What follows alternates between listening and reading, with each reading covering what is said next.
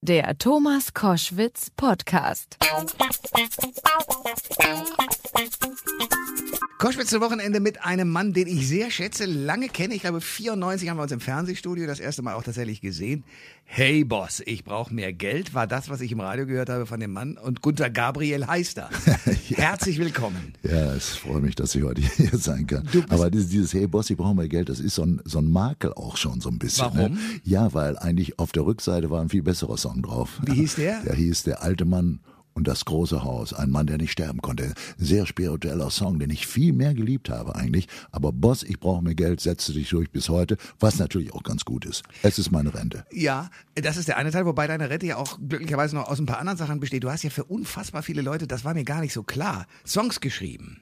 Ich war ja damals auch nicht kein Sänger, sondern ich war, bin in Berlin ja engagiert worden als Songschreiber bei der großen Firma Hansa Records, die damals führende Position hatte mit Rex Gildo, Howard Carpendale, Frank Zander, Nein. Julian Verdi, all die ganz heißen. Wenn du damals. denkst, dann denkst du nur, du denkst, ist von Juliane Ja, Werdig, ja. ist von dir. Ja, ja, vom Mittwoch auf Donnerstagnacht geschrieben. Nein. Ja, ja. Wie, wie, wie, wieso denn? Also du Du, warst das ist ganz einfach. Das ist auch geil, ne? weil es heute sowas in der Form nicht mehr gibt, was ich bedauere. Ja, damals wurde ich äh, bezahlt pro Monat mit einem Tausender. Dafür musste ich liefern und wurde dann an den Songs natürlich beteiligt. Klar. Also der Produzent von Juliane Werdig, die ja den Hit hatte am Tag, als Conny Kramer starb, Genau. und danach fiel sie in ein Loch. Ja. Und er rief mich plötzlich an, nachmittags, werde ich nie vergessen. Ich bin mit dem Fahrrad dahin zu seinem Büro, Ja. Wittelsbacher Straße 18, sehr berühmt, in der Hitparade immer die Einblendung, Autogramme zu Wittelsbach. Okay. Juliane braucht einen neuen Hit. Wir haben morgen am Donnerstag das Studio bereits reserviert. Du schreibst den, der muss morgen früh vorliegen. Ich sage, wie, wie bitte? Und sie möchte einen Song haben, Emanzipation, Kartenspiel, Kneipe und sie muss die Männer besiegen beim Kartenspiel. Ich sage, oh großer Gott. Also ich wieder mit dem Fahrrad nach Hause. Innerhalb von einer halben Stunde hatte ich die, die, die, die Verse äh, der Tag war zu Ende und ich war zufrieden mit mir. Da ging ich, weil ich nicht schlafen konnte, noch raus auf ein Glas Bier. Dorthin, wo die Männer an Theken und an Tischen sich den Schaum von den Lippen wischen und so weiter. Ja. Das das ist geil. Ja. Aber was, was ist jetzt mit dem Refrain? Ja. Und ich hatte ungefähr 80 Refrainzeilen. Ja, von habe ich dir heute schon gesagt, dass sie dich liebe und den ganzen, ganzen Klüngelkram. Ja. Sagte schrecklich scheiße, schrecklich scheiße. Ja. Und die letzte Zeile, ich habe hier noch eine aus meiner Kindheit. Die Zeile heißt, wenn du denkst, du denkst, dann denkst du nur, du denkst. Und da sagt er, das ist es. Und das wurde ein drei Millionen Zeller. Unfassbar. Unfassbar. Das ist Gunther Gabriel. Vor allem, man denkt ja wirklich immer nur, das ist der Boss, aber nein, du hast da ja kreativ. Auch hier Frank Zander zum Beispiel. Ich trinke auf dein Wohl, Marie. Nein. Auf das was. Natürlich, klar. Wie geil. Und so weiter und so weiter. Dich äh, treiben viele Geschichten um und deswegen will ich sie alle hören. Es gibt jetzt in Berlin, kommt es raus, ein Stück von dir, das heißt Ich, Gunther Gabriel. Erzählt Ja. dein Leben. Es ist unglaublich, dass das so interessant sein soll. Aber wie ist das gekommen, dass es daher, dahin kommt? Ja, erzähl. Das lag eigentlich nur an dem Musical Hello, I'm Johnny Cash, wo ich die Hauptrolle gespielt habe, die ich eigentlich gar nicht spielen wollte. Und man hat mir so in den Arsch getreten, bis ich gesagt habe, okay, ich spiele das. Weil ich natürlich mit Johnny Cash 25 Jahre befreundet war, muss ich sagen, mein, mein großer Reichtum meines Lebens, ja, nicht mein Bankkonto, sondern das. Und weil ich auch alle seine Lieder kannte und auch die Philosophieteile von ihm. Ich singe nicht für die Privilegierten, sondern ich singe für die, die zu kurz gekommen sind im Leben. Das war immer für mich auch meine, meine Maxime. Ich singe für die Kranken, ich singe auch für die Knackis und ich singe für, für all die, die, die auf der Schattenseite des Lebens. Das war auch meine Philosophie. Weil ich selber aus der Schattenseite des Lebens komme, ja. Und jetzt waren das 200 Vorstellungen alle ausverkauft. Selbst bis nach Wien haben wir gespielt. Stadthalle, zweieinhalbtausend, es ist unglaublich. Ja. Es ist unglaublich. Jetzt musst du nicht glauben, dass ich mir darauf einen runtergeholt habe, sondern ich fand es nur beglückend. Ich sah, wie ist das möglich, dass ich, alter Sack, der so viel in die Schnauze gekriegt habe, dass ich das so hingekriegt habe. Da bin ich dem lieben Gott dankbar, falls es ihn überhaupt gibt, ja. Und auf der Basis dieses Erfolges sagt der Drehbuchautor, der das Volker ja geschrieben Kühn. hat, Volker Kühn, wunderbarer Typ. Ja. Wir Lieben kennen wir beide. Ja, Mein. Ex-Ex-Ex-Chef, Ich- großartiger Typ. Ja. Ich liebe ihn, ja. Ja. Der hat gesagt, weißt du was, dein Leben ist ja noch viel bescheuerter als das von Johnny Cash. und, und vor allen Dingen, die Stories laufen alle, die Songs laufen alle in Deutsch. Und das ist ja ein Unterschied zu Johnny Cash, wo ich die ganzen Songs natürlich in Englisch singe, was mühsam genug war. Ja, das, das war der Punkt, warum jetzt tatsächlich in ein Theater am Kudamm, das Ding läuft, das ist doch großartig. Das ist wirklich großartig. Ähm, der Reihe nach, damit wir sozusagen die, äh, die, die Tragweite begreifen. Du sagst, du warst mit Johnny Cash befreundet. Wie kam das? Ja, das ist ganz merkwürdig, du. Ich habe 1972 als Songschreiber ja natürlich noch bei der Firma natürlich irgendwie auch nachher Bock gekriegt zu singen, ja. Ursprünglich sagte ja der Produzent damals, guck dich mal im Spiegel an, wie du aussiehst. Und dann guck dir mal? Howard Carpenter. Das Ja, ja der ganz brutal. Ja, nein, nein, nein, nein. Ich finde das gut, dass man brutal sein muss. Das halte ich auch für die, für die Erziehung von Kindern für wichtig, dass man brutal, in Liebe brutal sein muss. In Liebe, ja. Aber ehrlich, meinst du dann? Ja, ja, ehrlich. Man muss ehrlich sein. Du kannst nicht sagen, wenn du, wenn du äh, eine Warze auf der Backe hast und eine schiefe Nase, dass du Miss Germany wirst. Das muss klar sein, dann wirst du niemals Miss Germany. Ja, du lachst darüber. Ja, aber das, und so sagte dieser Peter Meisel, der ja der Produzent von Juliane Werning war. Ja. Gabriel, du bist ein guter Songschreiber, aber guck dich mal im Spiegel an. Okay. Glaubst du, dass man von so einem Kerl eine einzige Platte verkauft? Das schminkt ja. Habe ich natürlich Tränen in den Augen gehabt. Und ich war damals schon über 30. Verstehst du? Und ich sah plötzlich die anderen, die haben alle die dicken Autos gefahren und die geilen Weiber gevögelt und so weiter. Und ich saß da und, und bohrte in der Nase rum, ja. Da habe ich ja wirklich, da habe ich wirklich geweint, muss ich ganz ehrlich sagen. Ja. Und, ähm, aber das hat mir geholfen. Ricky Shane war es. Der sagte, Brasse. Er war ja damals der Superstar in Ricky. Shane, ich sprenge alle Ketten. Ich, ich habe ihn geliebt. Ja, großartiger Song. So, und er, er saß im Schweizer Hof und er sagte, Brother, you must play this song. Und dann sang er von Johnny Cash, Wanted Man in California, Wanted Man in Ohio, Wanted Man in South Carolina, Wanted Man in Buffalo. Ich nach Hause, betrunken in der Nacht. Ich weiß nicht, er war bekifft, ich war besoffen. Nächsten Morgen am Schreibtisch habe ich das übersetzt und dachte, der Song gibt nicht viel her. Wenn er, und außerdem, wer interessiert sich schon für Buffalo und Kalifornien? Das Ding muss nach Deutschland kommen. Und so habe ich den Song geklaut und habe davon gemacht, ich werde gesucht in Bremerhaven, ich werde gesucht in Wuppertal. In der ZDF-Hitparade. Standing Ovation, ich schwör's dir. Okay. Standing Ovation. Und davon hatte der Sausack Johnny Cash gehört. Weil nämlich meine Plattenfirma auch in Nashville ein Büro hatte. Und dann hat der gesagt, Who's that fucking German singer singing my songs in German language? ja. das stell dir das mal vor. Und er sagte, wenn er will, soll er mich besuchen. Stell dir das mal vor. Wenn er will, soll er. Ich natürlich mit meinem Broken English sofort zur Berlitz School. Jeden Morgen um 7 Uhr, Crashkurs, vier Wochen lang, jeden Tag zwölf Stunden Englisch gebüffelt. Ich hatte ja nur Volksschule. Ich konnte man gerade Thank you very much sagen. Ja. Also um Johnny Cash zu besuchen, bist du in die Schule gegangen. Das ist ja, großartig. Ja, musste ich ja, machen. Ja, ich, cool. ich konnte ja nicht ganz verblödete ankommen. Ja. Nein, das stimmt. Ich habe ihn verehrt, aber ich, ich wette, dass viele Leute in Deutschland den zwar lieben, aber die wissen gar nicht warum, weil sie gar nicht verstehen, worum es geht. Ich auch. Ich gehörte auch dazu. Johnny Cash, ich habe ihn einmal erleben dürfen. Ähm, da war, saß er bei mir im Studio, wir hatten Proben. Und ich habe gesagt, es wird sie wahrscheinlich ankotzen, aber ich würde gerne in dieser Probe, wenn, weil er fragte, was soll ich spielen, spiel mir einmal Ring of Fire. Und das hat er gespielt. Ähm, natürlich, das war der Hit, den ich sozusagen am besten kannte, wie alle, die meisten jedenfalls. Es war unglaublich, weil in diesem Studio war plötzlich Totenstille. Techniker, Kameraleute, alle standen nur da und guckten diesem Mann zu. Dieser Mann, wir wissen es aus seinem Film, ähm, wenn man ihn gesehen hat, hat ja ein wirklich unglaubliches Leben hingelegt. Habt ihr beide darüber gesprochen? Was habt ihr miteinander gemacht? Du hast ja Englisch gelernt. Also was ist da rausgekommen Ja aus das, ist, äh, ja, das ist überhaupt eine sehr gute Frage. Was unterhält man sich mit so einem Kerl überhaupt? Ja. Als ich, als ich zu ihm nach Hause kam, ich hatte natürlich vorsichtshalber eine Dolmetscherin dabei, ja. Äh, als ich zu ihm nach Hause kam, das war der lange Tisch in seinem Wohnzimmer, der war ja vollkommen äh, mit französischen äh, Antiquitäten eingedeckt durch seine Frau, die sammelte sowas. Ein langer, langer Tisch. Er saß auf dem einen, äh, äh, an der einen Stirnseite, seine Hand, sein Kopf, seine Hand, ein weißes Hemd, Jeans, ganz still, Südstaatler, wortkarg.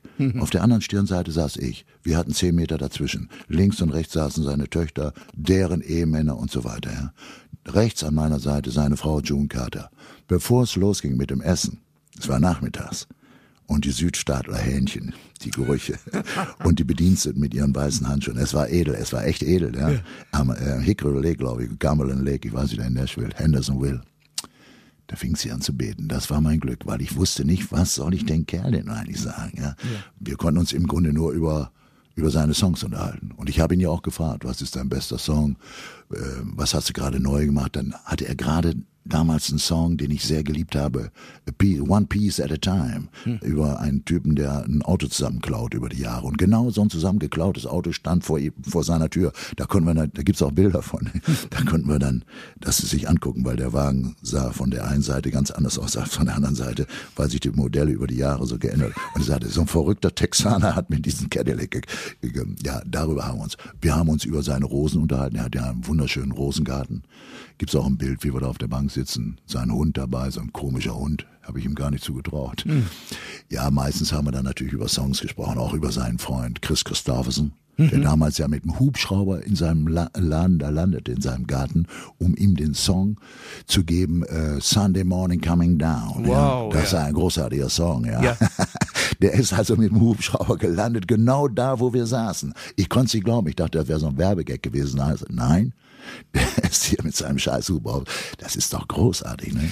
Hat er was erzählt? Ich meine, in dem Film sieht man ja die ganze Dramatik auch, wie der sich dann durchs Leben gekämpft hat, Drogen und äh, Alkohol und alles, was dazugehört. Äh, mit seiner Frau äh, mal zusammen, dann wieder getrennt. Habt ihr das besprechen können oder ja, hast du dich nicht getraut, das zu verhalten? Nein, das ist auch, das ist auch zu intim, finde ich. Ja. ja. Äh, außerdem, das ist auch seine Sache. Ich habe das nur mal erlebt in Köln, ja, in einer Stadthalle, war doch Sporthalle. Da lud er mich ein. Also jedes Mal übrigens, wenn er in Deutschland war, dann hat seine Frau mich angerufen. Ach, wie cool. Ja, ja, ja, ja, ja. Also ich habe ja gedacht, als ich das erste Mal ihn besuchte, den sehe ich nie wieder. Das war so ein Pflichtbesuch praktisch. Mhm. Wer hat meinen Song geklaut? Und dann haben die ja, aber das ist so großartig. Denn dadurch entstand ja die Freundschaft, durch ihn, nicht durch mich. Weil er hat gesagt, I'm your friend. Aber pass auf, zurück zu dieser Sporthalle damals. Ich glaube 83 in Köln werde ich nie vergessen. Er rief mich an, komm rüber. Und wir singen gleich ein paar Songs.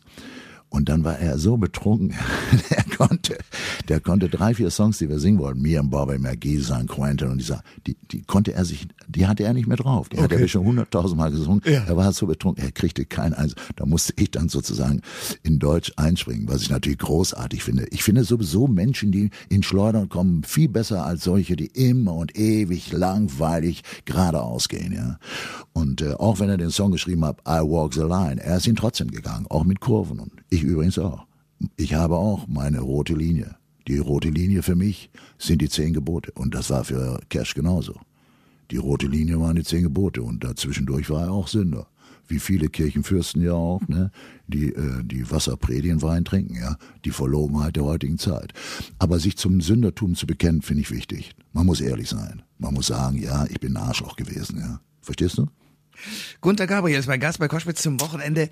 Du hast vorhin einen äh, spannenden Satz gesagt, den ich sofort unterschreibe, wenn ich das, was ich da gelesen habe, auch nur im Ansatz so ähm, wahrscheinlich jetzt von dir auch nochmal hören werde. Dein Leben ist in weiten Teilen spannender als das von Johnny Cash. Weil ähm, allein, wenn ich mir deine Kindheit anschaue, die war nicht ganz einfach. Du hast da von deinem Vater gesprochen. Was war mit dem los? Ja gut, mein Vater, der kam aus Stalingrad. Das ist die Antwort. Der war 21 Jahre, dem fehlte die rechte Gesichtshälfte. Ja. Und was, was ist dann mit so einem Kerl los? 21 Jahre alt. Der hatte Frustration bis zum Gehen nicht her. Heute werden ja die Jungs psychiatrisch äh, äh, betreut. Mhm. Auch die Vietnam-Veteranen drüben in Amerika, auch die von Afghanistan, werden alle vom Psychiater nachbehandelt, wenn sie nach Hause kommen. Ja, zu die wenig kommen, aus deren Sicht, aber sie werden, ja. Ja, ja, ich meine, das, das ist ja auch ein Problem, was wir uns gar nicht klar machen, ja. Weil die Menschen werden verändert durch solche furchtbaren Debakel, ja. Und mein Vater gehört, ich war natürlich zu jung, um zu begreifen, was da vor sich geht. Das kann ich nur jetzt als alter Sack beurteilen, der oben auf dem Berg steht und, und hinunterguckt ins Tal. Mhm. Dazu kommt natürlich, meine Mutter ist gestorben, da war ich vier. Mhm. Woran ist sie denn gestorben? Nicht am Husten. Sie ist gestorben an einer langen Stricknadel, mhm. die sie sich hineingesteckt hat, um ein Kind zu verhindern. Ach, okay. Weil mein Vater sagte, wenn dieses Kind zur Welt kommt, dann werde ich, was weiß ich, dich töten, was weiß ich, weiß ich nicht. Hm. Also jedenfalls, äh, das zu erfahren, da musste ich ganz alt werden, weil hm. keiner, keiner hat die Schnauze aufgemacht. Ja. Okay. Ich, ja, und, und darum äh, ist meine Jugend natürlich übrigens ähnlich verlaufen wie von Johnny Cash. Die Jugend von Cash war genauso.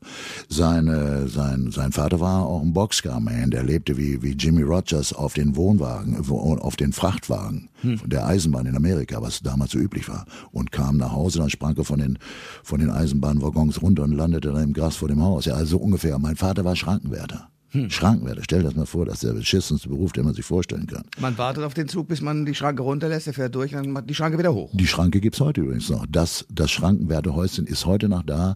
Es wird allerdings jetzt elektronisch bedient. Also diese, diese ganze Gegend, wo ich herkomme, ist natürlich äh, auch irgendwie äh, deprimierend. Ja. Wo kommst du her? Äh, Herford, Bünde, Bielefeld, die Ecke. Ne? Mhm. Ravensberger Mulde. Die Menschen sehr verschlossen. Die urteilen nur nach dem, was in der Tasche hast. Hm. Was anderes kenne ich nicht. Wir okay. als Großstädter haben natürlich einen anderen Dreh drauf, ja. ja. Also so, so bin ich äh, aufgewachsen. Ich will da jetzt nicht drüber jammern. Ich sage nur, dass das war die Basis. Und, und was mich gerettet hat, war einfach die Gitarre.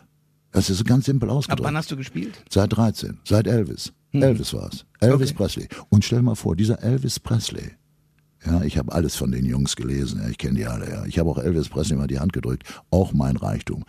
Aber warum ist er mit 42 gestorben? Wie ist das möglich? Was ist das? Nein, na, ja, das war nachher die Folge. Aber warum ist einmal ein, warum laufen hier dicke Menschen plötzlich rum? Frauen, die sind, oh, Hilfe, Hilfe, ist das jetzt ein Elefant oder ist es eine Frau? Warum ist das so? Warum ist Amerika so verfettet? Warum laufen, das ist doch nur eine Folge. Das ist doch nur ein Symbol für die innere Leere, für die Einsamkeit. Vielleicht auch, dass sie keinen Job haben, dass sie keine Zukunft haben, dass sie keinen Durchblick haben, dass sie mutlos sind. Das hat Gründe. Und Elvis hat sich auch tot gefressen und tot gesoffen. Woran ist, woran ist Michael Jackson gestorben? Auch an Einsamkeit. Der konnte 60 Tage nicht schlafen. Und er hatte einen Arzt gehabt, der musste ihm 100.000, 150.000 Dollar hatte angeblich diesem Arzt bezahlt, um ihm am Leben zu erhalten und ihm zum Schlafen zu bringen. Und daran ist er letzten Endes auch gestorben. Gunter Gabriel ist mein Gast bei Koschwitz zum Wochenende. Wann hast du denn zum ersten Mal dich hingesetzt und einen Song geschrieben? Weil das ist ja, du sagst, ich war erstmal Songschreiber und habe für alle möglichen Leute geschrieben. Das muss ja irgendwo herkommen, dieses Talent. Wann hast du das entdeckt für dich? Äh, in der Volksschule.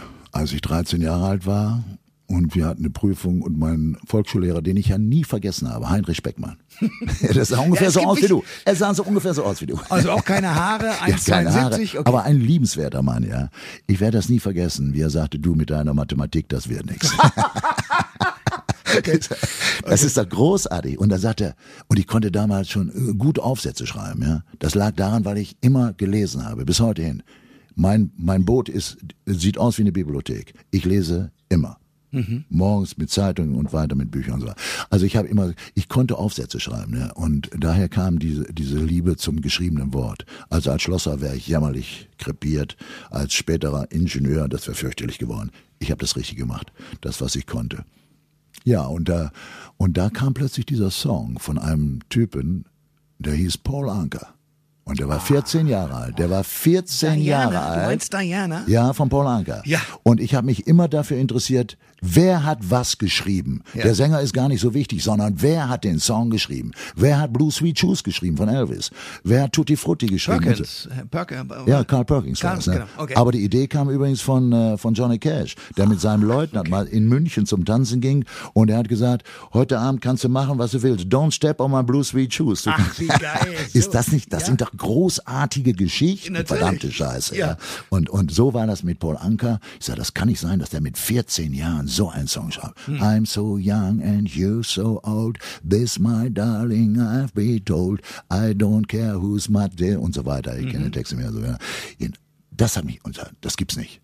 Der ist 14 und der schreibt so einen Song, das gibt's doch gar nicht. Und dann habe ich mich auch hingesetzt und habe dann versucht. Und damals, das hat da gedauert, hatte ich eine Freundin, man schreibt ja meistens für Frauen Songs, ne? und dann hatte ich meine erste Freundin.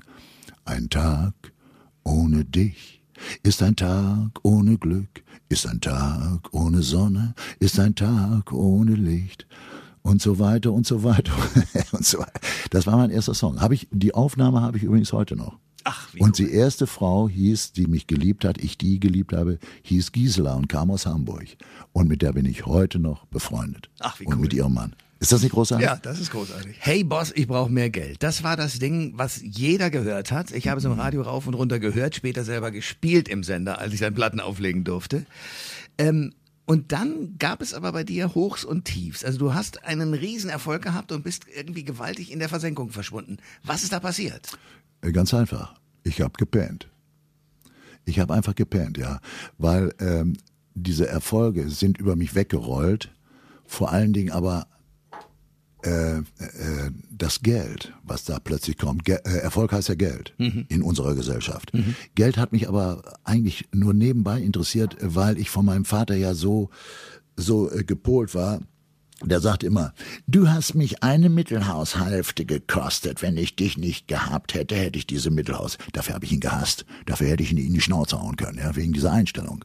Und somit habe ich Geld erstmal grundsätzlich abgelehnt. Die w Wichtigkeit. Natürlich ist Geld wichtig, braucht Tank und so weiter, was Klar. Benzin rein. Aber mit einmal kamen 200, 300.000 D-Mark äh, pro Monat. Ja. Pro Monat. Das hört ich sich kam, gut an. Ja, Ja. das hört sich schrecklich an, weil ich kam nämlich mit dem Zählen nicht nach. Okay. Und dann haben aber Leute das Zählen übernommen. Und ich war froh, dass ich diesen Scheiß vom Hals hatte. Weil mir reichte es, hier den Kudamm für mich zu haben. Mir reichte es, eine Harley Davidson zu fahren und nachts richtig mir einen reinzuballern. Vor Glück. Vor Glück, weil ich ja nun endlich geliebt wurde von den Leuten. Ja, und das, das war mein Fehler. Ich habe gepennt, ich habe das äh, falschen Leuten übergeben, die gesagt haben, bla bla bla, Steuermodell, dies und das. Du musst für deine, du musst vor allen Dingen für dein Alter sorgen, in dem ich jetzt Da bin. haben die für ihr Alter gesorgt, ja. oder? Nein, aber ich meine, ich will denen noch nicht mal nachsagen, dass sie absichtlich mich betrügen wollten. Äh, Da gehört ja auch viel für Anlagen und für, für jetzt so Aktienleute und so gehört ja auch viel Glück dazu und Marktkenntnis und so. Mhm. Ich hatte davon keine Ahnung. Mich interessierte das auch nicht. Bis heute nicht übrigens, Mhm. ja. Deshalb bin ich ja trotzdem reich. Auch wenn ich nichts auf der Kante habe. Gut, ich verdiene nicht schlecht, aber ich habe nichts gestapelt. Das interessiert mich nicht.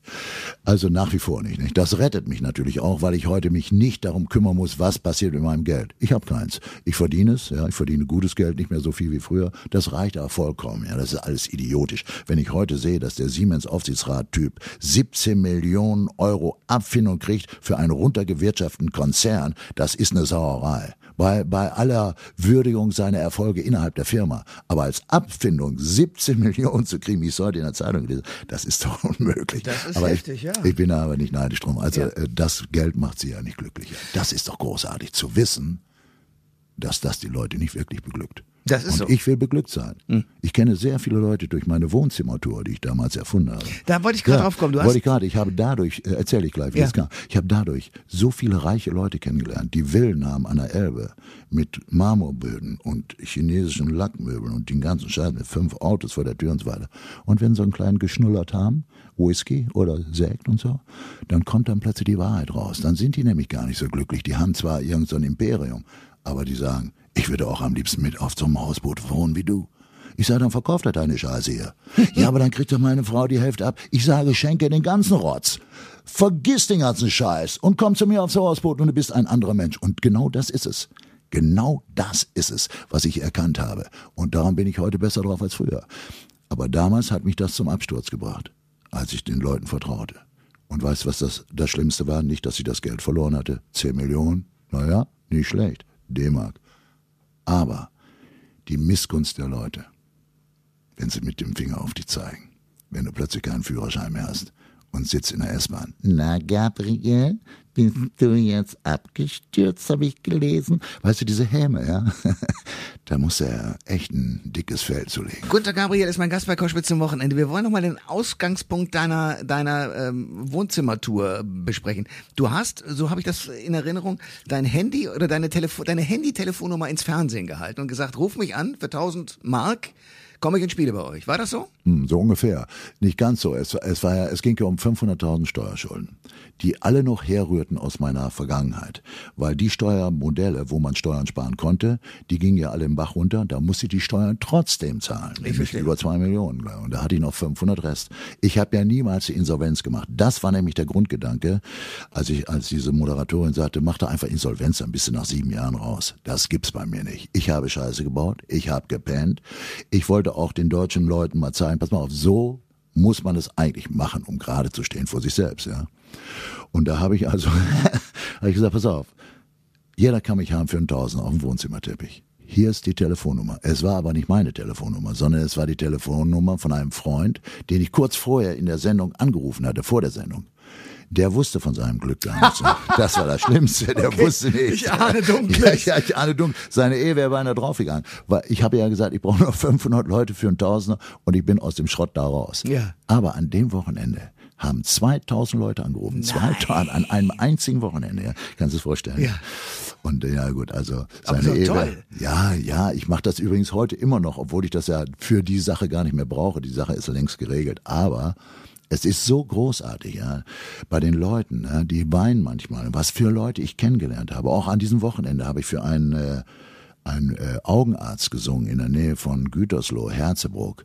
Die saßen auf der Veranda. Meine kleine Anlage, mein Gitarrist und ich kam da plötzlich reingeplautzt, ja. Und dann haben die sich Songs wünschen können, was sie gerne hören wollen. Das war wie am Lagerfeuer. Es war großartig. Alles intelligente Leute oder auch normale Handwerkersleute. Es ist großartig. Das werde ich immer machen, solange ich lebe, ja. Weil es einfach großartig ist. Wie cool. Und äh, du bist also in, in, du hast schon gesagt, in Villen genauso rein wie in normale Ja, ja, Wohnungen. klar. Ist das ja, geil. Ja. Aber ich habe Voraussetzung nur in privaten Wohnungen. Ja. Nicht irgendwo in äh, Gaststätten und so, um den ganzen Ramsch da einzuladen und so ein verdecktes Betriebsfest daraus zu machen. Sondern es sollte immer heißen, an dem Tisch hat der Blödmann eine Gulaschsuppe gegessen. Und hast du äh, alle 2000 Leute, die angerufen haben, dann auch besuchen können? Nein, oder? das, Ne, das, war ging nicht. Wir haben jetzt 1200 durch, weil ich mache ja nicht nur das, ich mache, ich habe das jetzt begrenzt auf fünf, sechs Mal im Monat, weil ich habe so viel andere Sachen zu tun. Aber die Idee, der Gedanke, die Philosophie, die dahinter steckt, die habe ich bewahrt. Es werden sicherlich im Endeffekt mehr als 2000. Es rufen ja immer ständig wieder neue Leute an. Ne? Ja. Und, und weil ich auch dazu stehe, meine Plattenfirma sagt, bist du bescheuert? Wie kannst du sowas machen? Du machst deine ganzen Preise kaputt. Ich sage, es ist großartig und dabei bleibt's. Jürgen Drews hat es auch gemacht. Der hat natürlich nicht für einen Tausender, da muss man natürlich, weiß nicht, 8000 oder, das ist kein Witz. Das ist so lächerlich. Nein, vor allem, das, äh, das ist so eine einfache Sache. 1000 kann man sich gut merken und dafür kommst du. Wie lange spielst du dafür? Deswegen eigentlich so eine Stunde und dann noch mal eine Stunde Quatscherei. und fotografieren und so. Ich guck da nicht auf die Uhr. Okay. Ja, darum geht's auch gar nicht. Ne? Ja. Aber ich habe die, die dollsten Sachen erlebt, die dollsten Sachen. Ne? Erzähl, was Also, der allererste Job, ich hatte ja da noch, noch ich wusste ja noch nicht, wie mache ich denn das eigentlich, ja?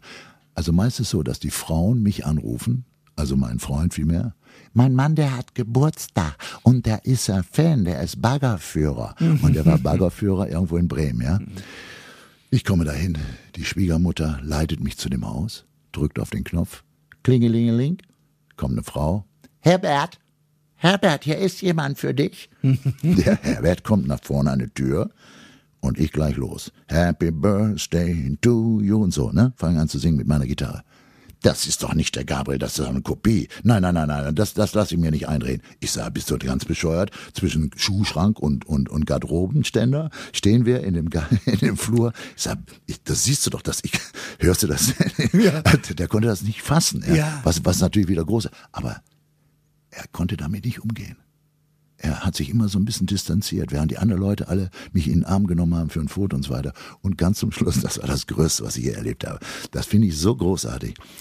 Er hat sich dann so richtig einen reingekippt, ne, mit Whisky, ne, und war nachher so betrunken, was mir auch wieder leid tat, weil ich ja seinetwegen da war.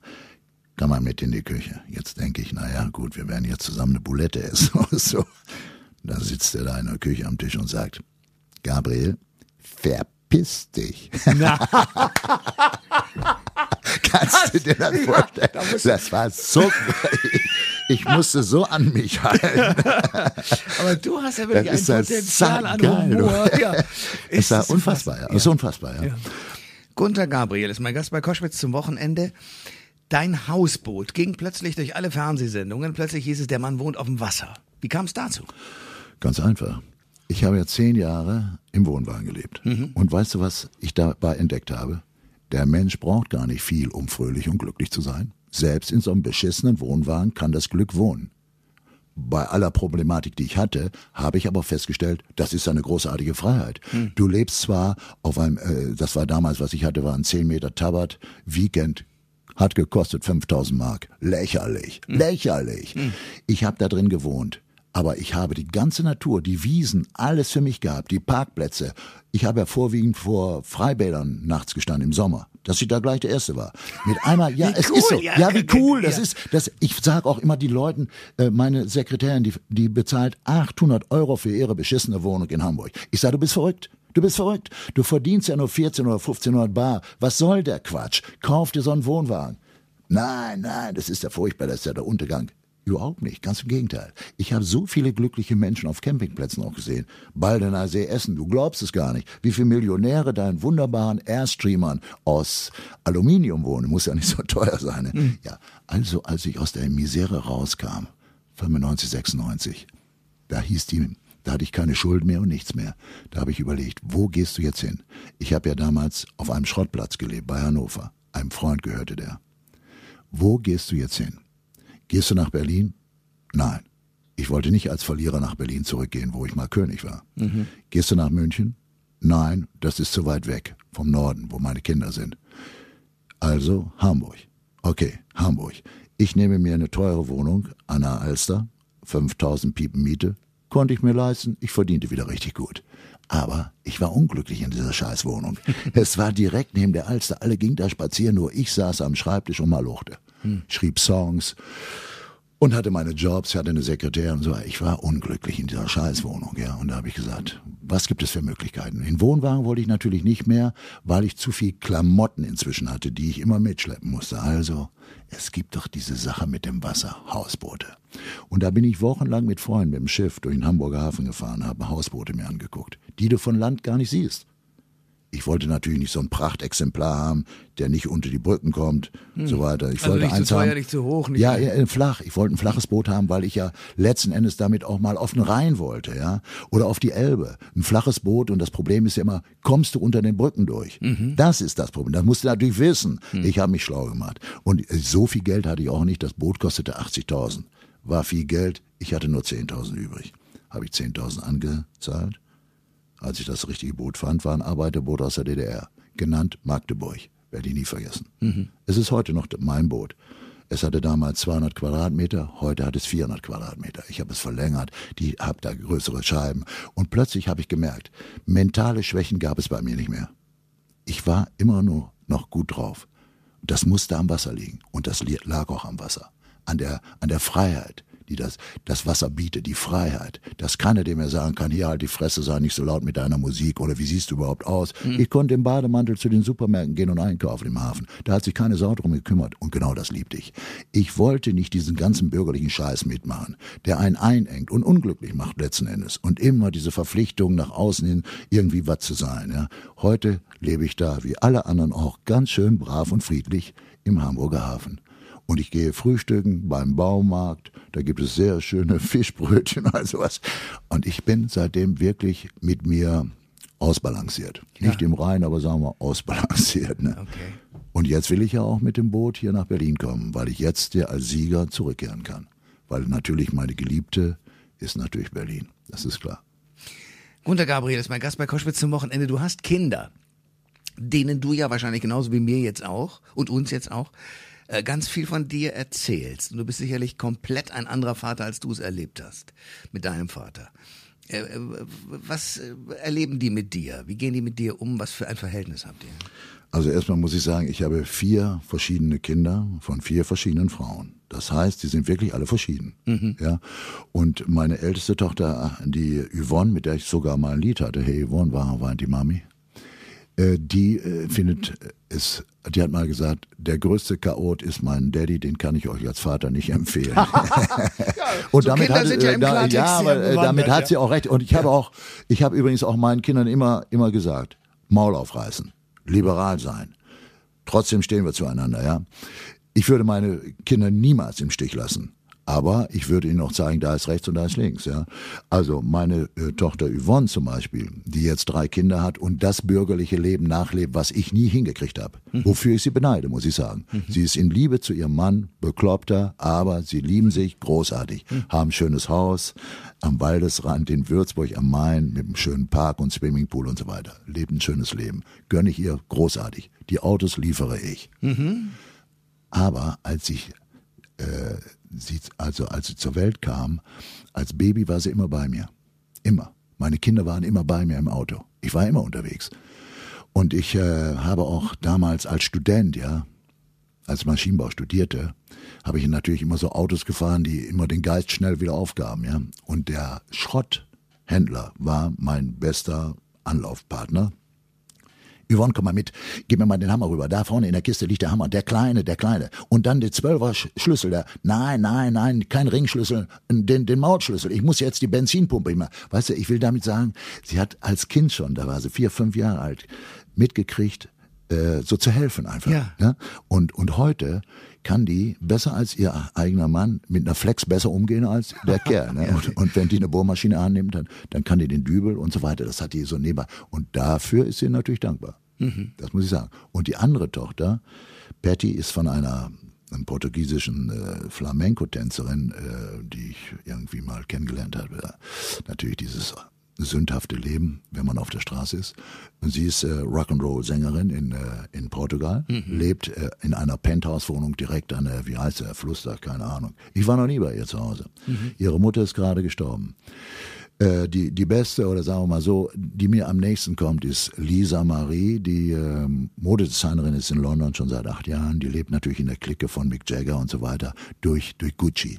Und äh, äh, Vivian Westwood und Stella McCartney, die habe ich alle kennengelernt durch sie. Und sie ist eine ganz heiße, eine ganz heiße. Ja. Und die hat zum Beispiel gesagt, mein Daddy ist sein eigenes Land. Merkt euch das. das ist, Alter, das hast du ja sehr gut formuliert. Er ist so very cool. Ne? Dann habe ich noch einen Sohn. Ich sage immer, er ist mein missratener Sohn, weil ich mit dem einfach nicht zu Potte komme. Ja? Er ist auch Produzent. Und ich sage dann, los, dann leg mal vor, was du produziert hast. Oder schreib mal einen Song oder mach mal, mach mal, mach mal, mach mal. Er macht nicht, er macht, ich krieg nichts mit, ja. Und das nehme ich ihm persönlich übel. Und wenn er das jetzt hört, bitte heb deinen Arsch hoch und, Und geh mach. durch und mach und komm durch meine Tür. Ja. Und wenn du nichts machst, das ist auch egal, komm durch meine Tür. Oder willst du, dass ich dich noch drüber weghebe über die Türschwelle? Nee, also der kommt so gar nicht aus dem Ar- Arsch so richtig raus. Und das äh, finde ich eigentlich schade, ne? weil meine Tür ist offen. Gunter Gabriel ist mein Gast bei Koschwitz zum Wochenende. Das äh, Musical ist es wahrscheinlich. Ich, Gunter Gabriel. Musikalisches Theater. Musikalisches muss, muss man Theater. sagen, ja. ähm, kannst du mir einen Song daraus vorspielen, was du sozusagen typisch als das, was dort vorkommt, ähm, präsentieren kannst? Oder willst du mir lieber eins aus dem Johnny Cash Theater vorspielen? Weil du hast ja eine äh, Gitarre da. Ich kann, ich kann dir vorspielen, was du willst, aber ich will dir eins sagen, äh, da ist sehr viel Musik drin, aber auch äh, so Musik, die, die auch so so Nachkriegsdeutschland darstellen. Wenn zum Beispiel der Song mit dem Hammer in der Hand, den habe ich geschrieben mit 25. Ich wurde geboren gerade mitten im Krieg im Sommer 42. Die Erde war rot und die Sonne war tot im Sommer 42. Und es stand nicht gut um diese Welt, was wird die Zukunft geben? Und jeder riss und biss sich durch und wollte überleben. Und alle sangen dann das Lied vom einfachen Mann. Sie sangen, hey, uh, mit dem Hammer und so weiter. Ne? Also das Mag die Gitarre? Ja, das ist ja großartig. Sehr, sehr gut. So, jetzt wird hier aufgebaut und schon geht es. los. Ne? Also pass auf, der, das, der Song, den habe ich damals auch äh, zum Beispiel auch in, in, der, in der in Disco so mal gespielt und alle hielten den für einen rechtsradikalen Song. Ich sage, seid ihr nicht ganz dicht? Der Hammer ist natürlich ein Symbol für Aufbau oder zu kaputtschlagen. Ne? Ich wurde geboren, grad mitten im Krieg im Sommer 42. Die Erde war rot und die Sonne war tot im Sommer 42. Und es stand nicht gut um diese Welt, was wird die Zukunft geben? Und jeder riss und biss sich durch und wollte überleben. Und alle sangen dann das Lied vom einfachen Mann. Sie sangen, hey, uh, mit dem Hammer in der Hand. Hey, uh, die Schuhe voll Sand. Sie sangen, hey, uh, ich bin aus gutem Holz, ich bin ein einfacher Mann und darauf bin ich stolz. Und jetzt kommt der letzte Vers, der ist ja für mich der beste. So stehen sie heute so stolz und stark, die Männer der ersten Stunde. Stolz und stark und voller Hoffnung höre ich aus ihrem Munde. So legen wir den Hammer in deine Hand, du bist noch jung an Jahren. Zerschlag nicht das, was wir mit Blut und Schweiß erworben haben. Und alle sangen dann das Lied vom einfachen Mann. Ich liebe das Lied, ja. Wenn man äh, etwas erfahren will über dein äh, Musiktheater Ich, Gunter Gabriel, dann kann man das äh, auf der Website tun, www.ichguntergabriel.de, kann man alles erfahren. Wie cool. Alle Informationen zur Sendung gibt es online auf thomas-koschwitz.de.